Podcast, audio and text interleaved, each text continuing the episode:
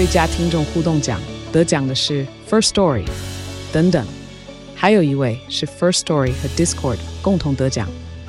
First Story 最新推出的 Discord 整合功能，是为听众管理新标杆，将拥有会员资格的听众自动加入 Discord 群组。这不仅减少创作者的负担，也为听众带来丰富的互动体验，获得全台 Podcaster 一致肯定。体验这个惊人的功能，立刻点击叙述栏链接，让你与听众互动更上层楼。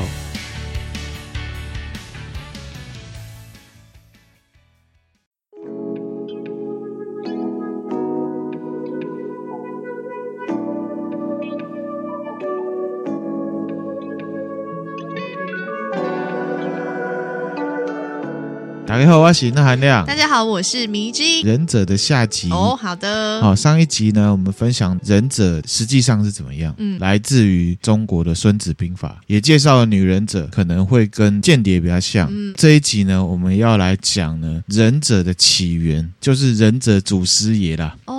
第一位忍者，那也会带到历史，后面呢也会带到蛮多日本的观光景点。哦、好啊，有一些典故，去到那边呢更有趣。这样子，嗯嗯、我们之前呢、啊、有提到说，忍者他是为政治服务的一种职业，对，名字叫做 ninja。嗯，这个名字其实呢是日本的战国时代开始有的，也专业化。顾名思义嘛，战国时代就是军阀打来打去的，嗯，有明着打的，也有来阴的。嗯，好，那忍者的需求。流量就很大嘛。有 ninja 这个名字之前呢，也是有忍者这样子的工作跟职务，只不过呢不叫忍者，那叫什么？更早的飞鸟时代是西元六世纪，中国隋朝、唐朝那时候，蛮久以前哦，有另外一个名称叫做 shinobi。哦，那我们补足一下飞鸟时代哈。之前分享日本历史分歧的时候，嗯，没有讲到哈。那飞鸟时代指的就是西元五百九十二年到七百一十年之间的这个时期，就刚刚讲隋朝到唐初那个时候。后来政治改革嘛，嗯，定都在奈良，有没有？开始中央集权，由天皇出来的。在那之前呢，就是飞鸟时代。那为什么叫飞鸟？是因为考古学家去研究了飞鸟时代的政权，它是放在。奈良城南方啊，二十五公里处有一个叫做飞鸟的地方。哦，有个地名叫飞鸟。对，那那个地方其实是一个村，阿斯卡穆拉。嗯，也可以称为明日乡村，也可以翻成飞鸟。哦，所以呢，发音一样。对，所以那大和王权呢，就是从那时候开始巨大变化，接后来的圣德太子成立的日本国，天皇体制出现嘛。那飞鸟时代之前是什么呢？就是地方的氏族、豪族各自各自为政这样子。回到这个忍者的部分哈，它不叫 ninja 嘛，叫 shinobi，对不对？对。其实现在日文也有很多用 shinobi 这个词来形容很多的事情，各种隐秘的动作或行为，嗯啊，或者是忍耐的意思，嗯啊，比方说日文里面的 shinobi 阿西，嗯，就是指一个人走路啊都没有声音。哦，台语就是莫比亚贵，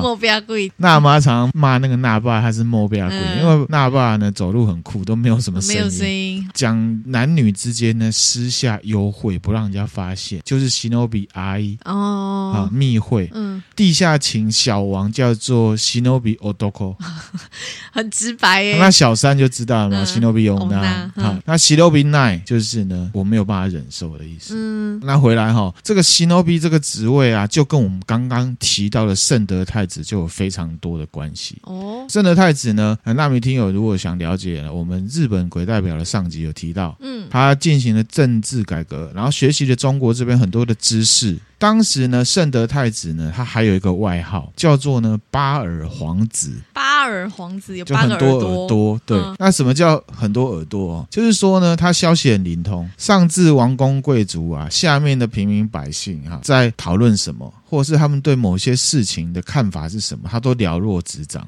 耳听八方的意思，好像他很厉害，好像超人，嗯、对不对？顺、嗯、风耳是不是？顺风耳，好，不是哈。损红逆，好，是不是蛮恐怖的？为什么？好像我在想什么，你都知道。眼线多、啊，好，就是眼线，没错，嗯、他就是设置了呢一个情治单位。嗯，根据呢日本战国时代的人法书《忍术义印传》，圣德太子他就是参考了中国这边兵家孙子的想法嘛，建立了一个情治单位，叫做智能备哦，或者是智能。能变，嗯、那就是喜诺比哦。这个喜诺比的领导人呢，叫做大半系人，他呢据传会打扮成各种不一样外表的人，嗯、那混在人群里面偷听人家，或者是套人家的话，打听消息，有点像零零七，对不对？对，没错哈。哦、那这个大半系人就是喜诺比里面的 leader，专门呢帮圣德太子呢打探情报，嗯嗯，所以圣德太子才会有这个。称号巴尔皇子。嗯，事实上，在飞鸟时代，除了天皇之外啊，刚刚有大概带到哈，一些权力啊是分散在地方豪族身上。嗯，啊，什么叫豪族？就是氏族啦。那像是什么呢？我们用台湾的例子来比较哈，不精确，可是大家联想，就台中彪哥的家族哈，我一直想到他，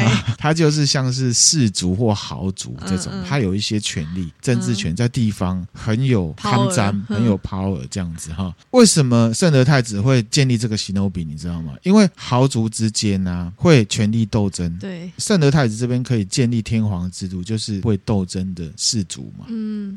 那事实上，圣德太子当时的天皇叫做推古天皇，哈，她是女生哦，她是女生，她是女天皇。推古天皇的上一任啊，就是被对立的地方豪族啊，苏我氏的豪族暗杀掉的。嗯，对他们来讲，情报战是很重要的。我要被暗杀，我总要知道吧，不然就被杀了嘛哈。嗯、所以呢，建立了智能备的单位，就可以防止呢被暗杀，嗯、或甚至是呢可以反杀别人。因为我就知道说敌对的那个 leader 现在要去哪里，嗯、啊，他要去上酒店了，那我去杀他好了，嗯、就大概这种感觉哈。所以智能备或者是智能变就是负责这样的工作。嗯，哦，那原则上他们工作就是隐身在人群中，假装啊在聊天，无伤嘛。然后呢，他就会把你讲的话呢都转述给老板。嗯，好加料，所以这位大半系人呢，就被认为是日本忍者的祖师爷哦，至少是说得出名字的啦。嗯嗯，那之前有没有？我认为应该也是有，只是没有留下名字。嗯，因为忍者嘛，就是怎么会留下名字呢？就是要偷偷藏藏了。哈，那这个大半系人他是出生在日本的甲贺地区，就是现在的滋贺县。嗯，滋贺县同时呢也是甲贺忍者的发源地。好，所以忍者这个概念起源日本的甲贺地区，那我们就知道忍术有什么甲贺忍术跟伊贺忍术嘛，哈，嗯，这我们等一下都会分享哈。刚刚讲到大半系人之前呢、啊，就有类似的忍者工作或是工作者，这也是跟大半系人的家乡甲贺地区是有关系的。嗯、一样是在日本鬼代表那一集就有提到，中国从秦朝或者是战国时代。开始就有移民到日本的情况了嘛？嗯，比方说徐福嘛，嗯，他就是中国移民来的嘛。对，中国的战国时代的时候，因为内战，很多人过来嘛，一路到了汉朝末年，接三国时代，一样是打杀砍烧，持续都有中国或者是呢朝鲜来的移民。嗯，比方说历史记载，徐福就是从日本的和歌山县呢上岸的。嗯，不同的中国移民啊，他们一样是上岸之后呢。定居在当时的甲贺地区跟伊贺地区。嗯，甲贺是滋贺县嘛，伊贺就是三重县。图给明星看一下哈，滋贺在上面，那南方就是三重县了。这两个区域的人呢，因为呢特殊的生活关系，还有地形的关系，一些特殊的技能就被拿来当成忍者来使用。哦，好，所以这个是忍者的起源由来。嗯，那刚刚讲到中国，他们内战很乱，不适合生存嘛，所以。移民到日本来的人就称为渡来人，当然他们现在都是日本人呐。嗯，之前也有带到，就是说当时的中国有非常多的思想发展，是比当时的日本先进很多的。嗯，那一样强调我们这边没有要大中国主义啦。哈。关于大半系人，确实是有一种说法，就是说他有可能是中国移民来的渡来人。滋贺县跟三重县这边很久很久以前就有很多的渡来人，所以呢，在甲贺的滋贺县。跟伊贺的三重县这片区域啊，有大批的中国渡来人生活在这里，形成聚落。嗯。好、哦，那刚才分享到圣德太子政治改革之前的飞鸟时代，还没有明显的日本国跟天皇这样的政治职位之前啊，日本是氏族的单位，各自拥有政权嘛。那这个支城其实是一个盆地，相对是低的，外边呢是比较高的。嗯嗯嗯。好、哦、啊，外面是山这样子。嗯、南方的这个三重县，也就是伊贺地区啊。几乎里面全部都是山地哦，好，所以这两块地区呢，在当时有一点对外隔绝，嗯嗯，那加上渡来人很多，所以呢，他们相对拥有比较独特、不一样的先进的观念。嗯，再混合到他们生活地区的地形特色，在那边呢，产生了别的氏族没有的特殊技能。嗯，同时，他们本身也是一个氏族，结合起来，再加上这两个地区的位置啊，就在当时奈良时代政权。你看，奈良是在这里嘛？对，定都在奈良嘛？嗯，东北呢就是滋贺，东南呢就是三重。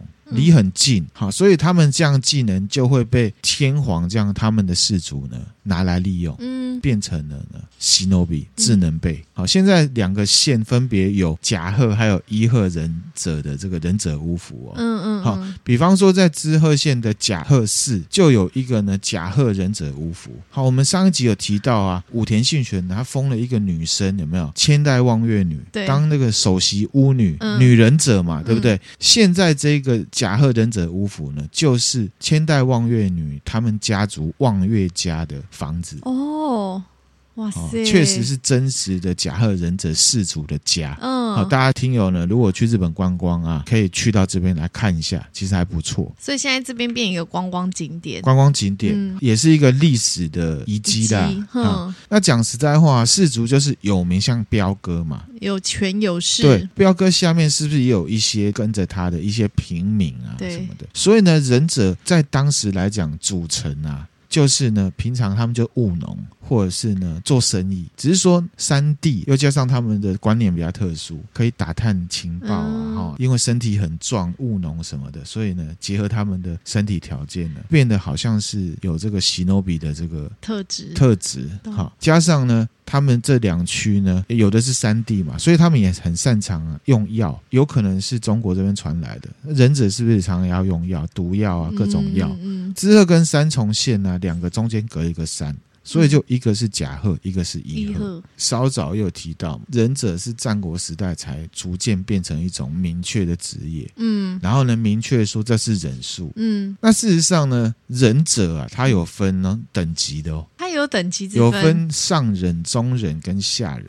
哦，好，上忍呢就是忍者头目啦。甲贺地区的望月家而言呐、啊，千代望月女，你就可以把它想象成他们家族就是上人嘛，他就是忍者头目。实际上呢，出去的这些忍者是不是真的是他？没有呢，他有开学校，嗯，好，下面有一些人出去执行任务，这样。那中忍是什么呢？实际上执行任务的时候派出去的一大群小主管，也是实际上有忍者技能。不过呢，他们主要的职能是领导、调度、接受、执行上人的职。嗯，那下人死最多的就他们嘛，执行的人。实际上执行任务，我们在看很多的电影啊什么的，嗯、很强那种跟人家刀剑对决啊，或者是会丢烟雾弹的，通常都是下人。那我们来结合一下士族跟忍者这两个观念。上集我们提到说啊，忍者的特质好像是视死如归嘛，对。啊，有讲到说哦，他们除了用刀剑之外，镰刀也是忍者最常使用的武器。嗯，那一区并不是所有人都是忍者，忍者只。只是我们贴上去的标签，他们本身就是农民，嗯，因为刀剑很贵嘛，那他们被大哥叫来要去执行任务的时候，不可能全部都帮他们准备好武器，而且他们又是穷人，所以呢，他们就拿镰刀，镰刀就是农具嘛，嗯，在忍者还没有完全成为一个部队的时候呢。当然就是这些平民啊、农民自己想办法，他们身边有什么体积小的，然后就可以拿来当武器。等到忍者的概念渐渐形成之后，镰刀也常常被使用之后，就变成忍者的一种武器了。用了也上手也好用，甚至也有专门的武术教材。而且事实上，忍者的武器除了高大上的武士刀之外，最常见的是镰刀。嗯，还有什么你知道吗？手里剑、除草的剪刀。哇，那个 除草剪刀，对，就是除草那种大剪刀，大把哎的那种。对，可是它可以携带，哦，而且这个是农民呢使用最上手的东西。嗯、刚刚有讲到伊贺、甲贺，是我们现在在看日本忍者最大的两个流派。嗯，可是其实呢，各地有不一样的流派啦。根据呢万川集海里面啊。除了甲贺跟伊贺之外，还有七十个以上的流派，这么多。从这个大半西人开始，虽然是代表人物，但是呢，甲贺地区很大嘛，对，那那么大的地区也不可能只有一个氏族嘛。嗯、比方说台中，也不可能只有严家嘛。还有之前那国民党的党主席那个男生叫什么去了？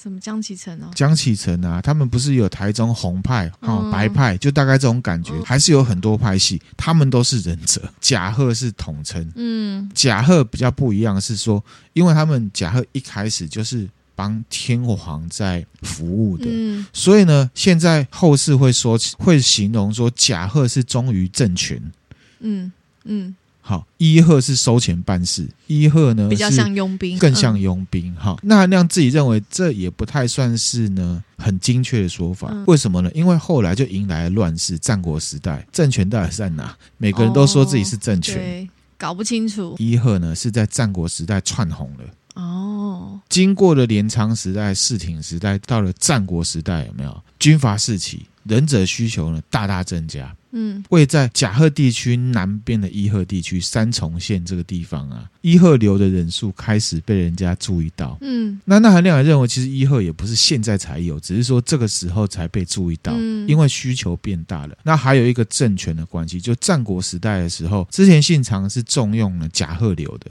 嗯，好，可是后来呢，随着一些政治事件呢，会有一些变化，等一下我们来分享，嗯，那我们来介绍一下伊贺。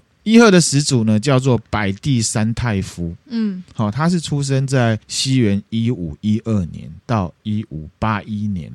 嗯，啊，其实已经就是战国时代了。哈、哦，那、嗯、事实上呢，伊贺他们同样也是氏族。跟甲贺一样，跟台中严家或者是红派白派一样，就是呢，在伊贺地区呢，拥有名望的家族。伊贺流呢，在战国时代的日本有三大势力，也就是三大氏族啦。嗯，西伊贺地区就是三重县的西边呢，有一个服部半山宝藏。哦，一直以来都是地方的有力人士。嗯，战国时代之前是臣服在足利幕府下面的，替大将军在服务的，而且领有官位。而且是世袭的，嗯，叫实践首，就有点像是地方首长的感觉。嗯，第二个就是北伊贺三重县北方的，叫做呢藤林长门。上一集还有这一集有分享到这个万川吉海这个忍术书嘛，作者就是藤林长门的子孙。哦，他们那一代写，他们那一派写的写的哈，嗯、就是伊贺的这样子。嗯、那第三个就是我刚刚讲的百地三太夫，他被视为呢伊贺忍术的创始人，就是因为呢他在织田信长的时代啊，让伊贺地区的势力不断不断的壮大，嗯，嗯，所以等于呢他是让伊贺流人数呢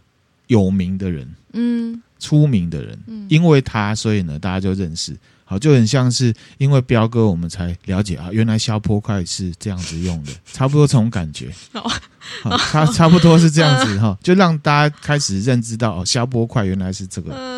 不然以前讲消波块谁知道？好，现在叫消波块都不知道。对，可是现在大家都知道消波块，而且也会直接连接到这个严家嘛。百地三大夫他们家呢，本来也是当地世袭的地方豪族，一样是被封为这个实践手，一样是地方首长。嗯，都是山，有没有？所以伊贺忍者说穿了就是。一群呢精通山地作战的当地居民，嗯、后来集结成类似地方军队或者是小军阀，嗯、有点像是原住民在山里面，我们都觉得他们体能很强。对，那以前日本人来统治台湾的时候，有没有他们去打这个原住民也是很辛苦？嗯、为什么？因为地形，他们很会打游击战，嗯、哦，他们对这块山呢非常的了解，了解，就大概这种感觉，嗯、所以他们战力很强。那因为呢，白帝山太夫他的势力起来之后啊，在西元一五七九年的时候，织田信长看到这个白帝山太夫的氏族啊扩张很快，有点担心。然后他的儿子呢，织田信雄啊，可能是孝顺还是怎么样，不晓得哈，没有跟爸爸报备的情况下呢，讨伐白地山太夫。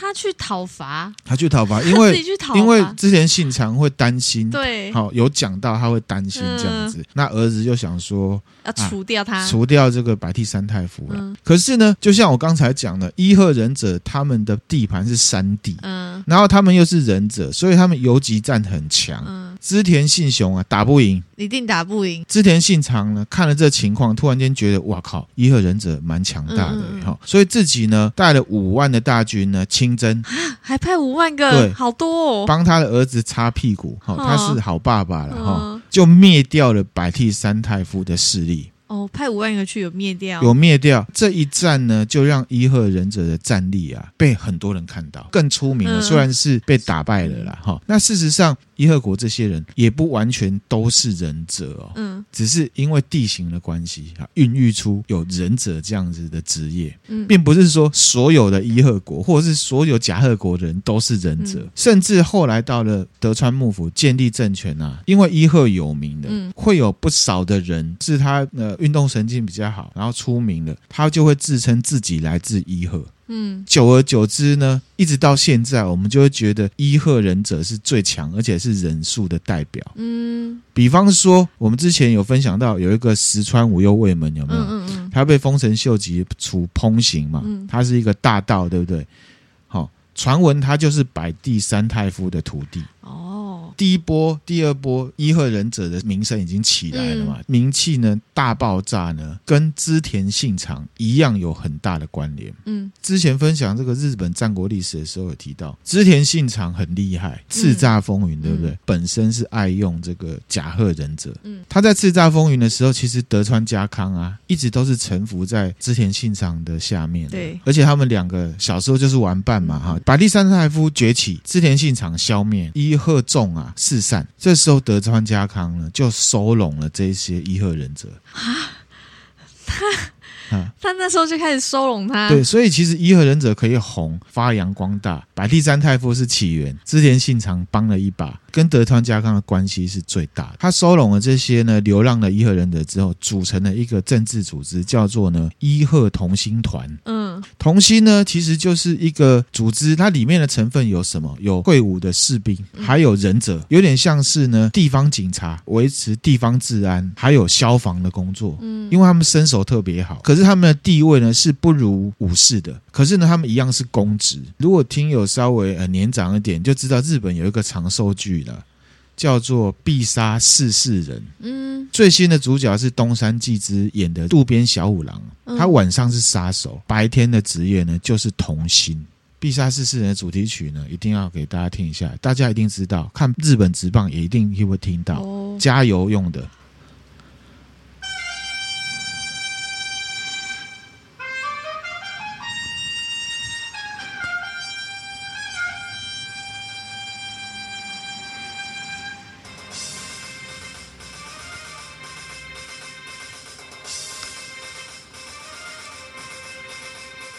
这个曲子在日本人心目中算是有名的啦。为什么？嗯、因为他们甲子园啊，场边加油都会用这个曲子。啊、现在台湾都是拉拉队在跳嘛，可是日本他们是吹这个。嗯、日本职棒也会有。嗯嗯组成这个同心团呢之后呢，代表什么？德川家康重用伊贺忍者。对，听友呢要去日本啊，在日本中央区八丁窟这个地方呢，有一个江户时代同心的巫服据点，大家可以去看，长这样子。它现在是一个旧址啊，就是以前同心啊这些工作人员啊会休息的地方。这建筑物很，这建筑物已经被翻新了，对，因为很现代。可是就它那旁边会有一个碑写，这个就是同心旧址，好，蛮有趣的哈。这些伊贺忍者啊，德川家康呢收拢之后，嗯，后来又发生什么事呢？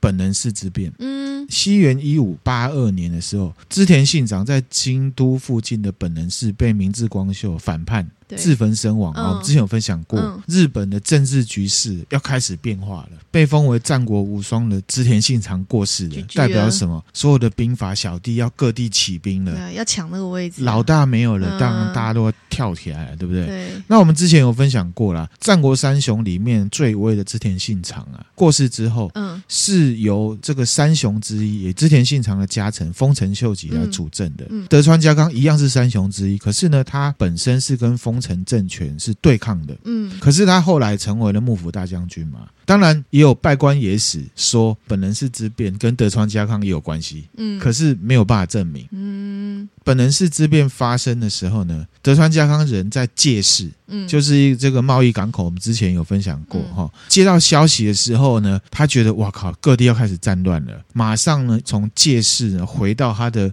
根据地三河地方，三河地方就是现在爱知县的东边。嗯，啊，他回去要干嘛？做准备，因为怕被进攻，或是怕被政变、政治变化，他要去应对嘛。所以他在德川四天王的，就是他手下有四个大将了，护送之下呢，借势在这里。啊，这图会分享给大家哈。那他绕过了政变区域的京都奈良这一区，嗯，超捷径呢，穿越的伊贺地方，也就是三重县，绕很远，因为这里在政变，对，所以他要绕道，不然他从琵琶湖过去吗？不可能，所以他就从这边过来，嗯，回到。呢，爱知县东边、嗯、山河地区，这个就是史称的神君伊贺穿越。哦，好、哦，安全的回到那个地方，继续他的政权去做应对。嗯，嗯，那当时呢，德川家康所依赖的就是一位叫做服部正则的忍者，这一位忍者就是刚刚介绍伊贺地方三大忍者氏族之一，嗯，服部半藏，嗯，哦，他就是服部他就是服部半藏哈、哦。那换言之呢，伊贺忍者是因为百地三太夫有名。织田信长打他，对，四散之后，德川家康重用，而开始世界闻名。嗯，卡通啊，忍者哈特利有没有？嗯、日文的服部的意思，哈特利。哦，对耶，哈特利汉佐。嗯、卡通里面他确实也是呢，伊贺忍者。嗯，其实从德川时代开始呢，伊贺跟甲贺就开始呢政治斗争。卡通里面呢，忍者哈特利他的死对头是谁？甲贺的烟卷，你记不记得？嗯 你不记得，给你看图。然后呢，这个烟卷它有一只忍者猫叫隐千代。嗯。那哈特利他有一只忍者狗叫狮子丸。嗯。胖胖的。嗯。我不知道你记不记得，蛮可爱的哈。好，那我们呢正式来介绍呢伊贺的服部半藏，也就是我们现在呢认知最有名、最有名的忍者代表。所以服部半藏本来就是忍者，我以为他是。我对他认知有错误，我以为他是武士之类的，就他是忍者。伊贺地区啊，就有三大氏族，他们也都是地方官，嗯，带领啊，他下面呢有很多的这些这些呢兵众啊，还有他的支持者，都是伊贺忍者。才会被视为是忍者代表人物。其实皇权建立关系，说要跟地方势力做结合，对不对？嗯嗯。结合之后，伊贺这个地方就有一个家族是服部家族，他们很有 power，有很多追随者，都是这地区的人。嗯。刚好他下面这些支持者，因为是伊贺地区，就有很多忍者在里面。嗯。他是带领这些人的，所以他就被称为上人。可是他本身是不是忍者？不见得。嗯。嗯，懂。就像是韩团，比方说 Black Pink 好了，经纪人呢，他会不会跳舞？他不会跳舞，不见得啦，得有可能会啦，对，对不对？哈，你确定 Black Pink 会跳舞？对，可能之后因为哪个关系，Black Pink 的经纪人红了，嗯，大家就会相传说最会跳就是他，就变成是这样子，哦、忍者的头头的意思啦。嗯嗯，服部半藏，你看他长相是这样，怎么样？没什么好聊了，是不是？就是一个中年大叔，就是秃头大叔的感觉。是不是忍者呢？讲实在话，不确定，只能确定他是上人忍者头目。嗯嗯，他呢协助德川家康建立政权，同时又领导了伊贺忍者。嗯，所以他就变成了最有名的忍者代表。嗯，他有个外号叫鬼半藏，是不是感觉蛮威的？蛮厉害的，有鬼字就听起来很猛哎、欸。那一样呢，也是有传说说他真的会忍术。嗯，啊，就有一个这个拜官野史说呢，他最强一个方式叫做扇子引法。扇子引法就是说呢，他拿着扇子，然后呢打开，看起来好像要跟你行礼，往空中一丢，等扇子落地的时候，你就看不到他了。哇塞，好酷哦！把他神化了。嗯、其实他是政治领袖啦，只能这样讲啊。实际上会不会？也有可能会啦，不能说我们没有证据就说他不会这样子哈。只是说在历史上比较像是武士啦。我知道了，我知道，我知道可以怎么举例，是不是就像一家公司有总经理？对。但是总经理他不见得行销产品什么什么都会，但他就是领导这家公司的。对，没错。这样子。鬼半账他是不是会忍术呢？也是一个都市传说啦。嗯。因为公司里面也很也有很多这种人啊，擅自引法。嗯，老板在交代工作的时候，有没有有些人就装忙，不知道跑哪去了，有没有？或者是好好好，然后结会议结束后就当没这回事，对，就是记下来，可是没有做嘛，嗯哦、是不是？大概这种感觉哈。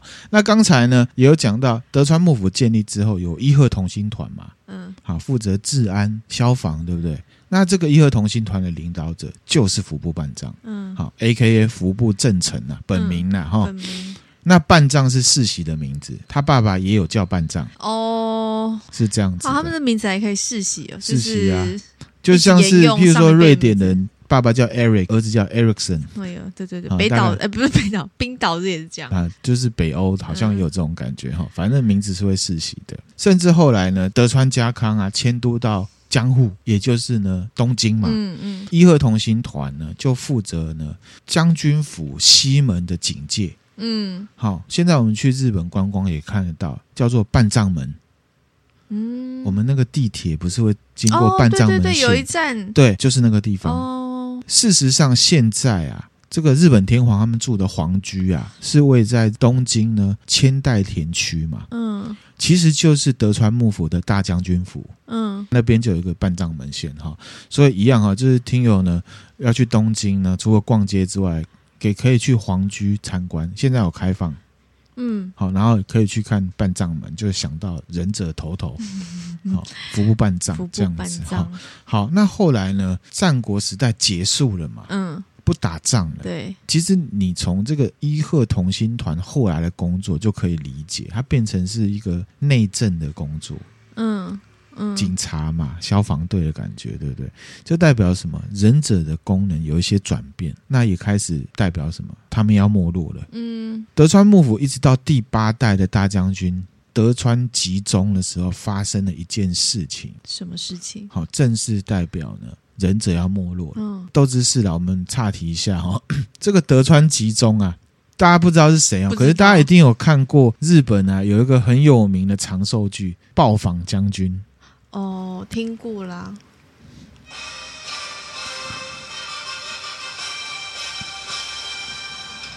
哦，这个呢就是《暴坊将军》主题曲的前面很有名啦，很多人都知道了哈。嗯、德川吉宗呢，在历史上也是一个蛮不错的将军。嗯，他在位的时候呢，很奖励一些呢，因为不打仗已经八代了。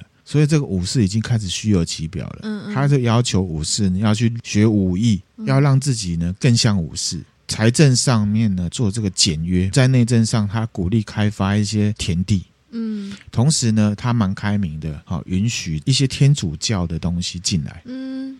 他最大的攻击呢，就是呢，经济上呢，去稳定这个米价，嗯，让大家都吃得到饭。所以呢，在日本啊，这个日本人会称他为米将军。米将军 就是 就觉得他很棒，很厉害，然后就是内政，然后呢，公务人员的形象，嗯，开发上面他都做的不错，而且确实也是让德川幕府呢再变强一些，嗯，好。那这个就是暴房将军，所以他就是暴房将军，他就是暴房将军。那暴房将军是很长寿的时代剧啊，就是在讲他呢为佛出巡、主持公道的故事。嗯、那为什么他会被这样传？就像包公一样嘛，他一定本来不错，嗯，嗯，才会被人家对啦，一直传，然后一直优化，一直对对对哈。忍者的思维跟他有关系哦，哈、嗯，因为事实上呢。从德川家康开始，虽然他重用伊贺，可是本来忍者的主流就是甲贺。对，所以呢，他也不是说完全都没有用甲贺。甲贺跟伊贺呢，就不断的争权，嗯嗯，斗争就对了啦。那这样子的斗争呢，诶，也有被小说家写成了小说，比方说很有名就是什么《甲贺忍法帖》。嗯，好，山田太郎写的那蛮好看的，后来也被改成了漫画，甚至拍成电影，就叫做什么《Shinobi》，嗯，是小田切让跟中间由纪惠演的，哦，很好看。它剧情就是在讲呢，甲贺跟伊贺争权啊，德川家康为了解决自己的继承权问题呢，就希望啊，你们下面两个争权的啊，一个是甲贺在撑的，一个是伊贺在撑的，那你们最强的忍者出来单挑。哇塞！用最简单的方式，对，那伊鹤最强的就是中间有机会，甲贺最强就是小田切让，而且最惨的是他们本来是情侣啊！这剧情也太悲惨了吧！很悲惨，就要进行了忍者大对决，而且他们两个的忍术是都很强。这是小说的剧情，应该不是历史的吧？电影的剧情，电影的剧情。可是他们这个剧情就是取材自德川时代啊，甲贺伊贺忍者争权的这个事实，这是历史啦。那他们这个争权的这个历史，斗斗斗，从第一代大将军斗到第八代的暴坊将军德川集中的时候到高潮，同时也到了第八代，已经天下太平很久了。为了战争而生的忍者已经没有用武之地了，嗯、你们还在争？对啊，所以呢，德川吉宗呢觉得很堵然。担任将军之前，其实还在当城主的时候，就在处理这件事情了。嗯、调动了他信任的武士啊，加入不论是甲贺还是伊贺的忍者集团里面，来稀释忍者的主导权。嗯，哎呦，放自己的人进去，对，渗透，直接把他们改名叫做什么御庭番。一样是打探消息，可是完全是潜入地下，嗯、没有给你们台面上，就是说哦，我们是一贺同心团哦，嗯、很威这样，没有，就让他们潜入地下，有点像情治单位，嗯、甚至要他们打扮成呢宫廷里面的清洁人员，或者是平民去当眼线，回到原初了。嗯，除了这些之外，没有其他的功能，因为不打仗了嘛。嗯、那虽然是特务功能，就像刚讲，已经是太平时代了。与其说他们是忍者，他、啊、没事做久了，有没有？打扫久了，他们可能渐渐的就变成真正的清洁人员，大概是这样子。那后来忍者就开始渐渐渐渐就开始视为没落了。最后一次关于忍者的活动呢，对外有参与什么战争啊？什么是一六三七年的岛原起义？嗯，这个忍者作为幕府的这个军队啊，去参与这个战斗。之前我们不是有分享过威廉亚当斯 （A.K.A. 三浦岸真）嗯，第一个白人武士有没有？他不是有讲到他儿子后来渐渐的消失在历史上？对，为什么？因为日本锁国了，禁这个外来的天主教嘛。这个岛原起义就是锁国之后啊，在九州岛原半岛上面啊，天朝岛上面的农民天主教徒起来了呢，宗教起义。嗯。觉得呢，这个幕府政权啊，压迫他们的宗教自由，嗯，所以就起义，就称为天朝起义。嗯、忍者最后一次替幕府出来打仗之后就、嗯、没了，没了。那一直一直到现在啊，还有一个呢，最后一个忍者叫做川上仁一，嗯，他是一九四九年出生的，嗯，哦，他长这样。只剩下一个哦，哎，只剩下一个哈，而且呢，他不是骗谁那欧贝骗的哈，他是呢甲贺流忍术半家人第二十一代掌门人，嗯，是日本公认唯一在世的忍术大师，也是日本最后一个忍者，嗯，之前在福井县他家那边呢、啊，开设了忍术研习所，也收徒弟。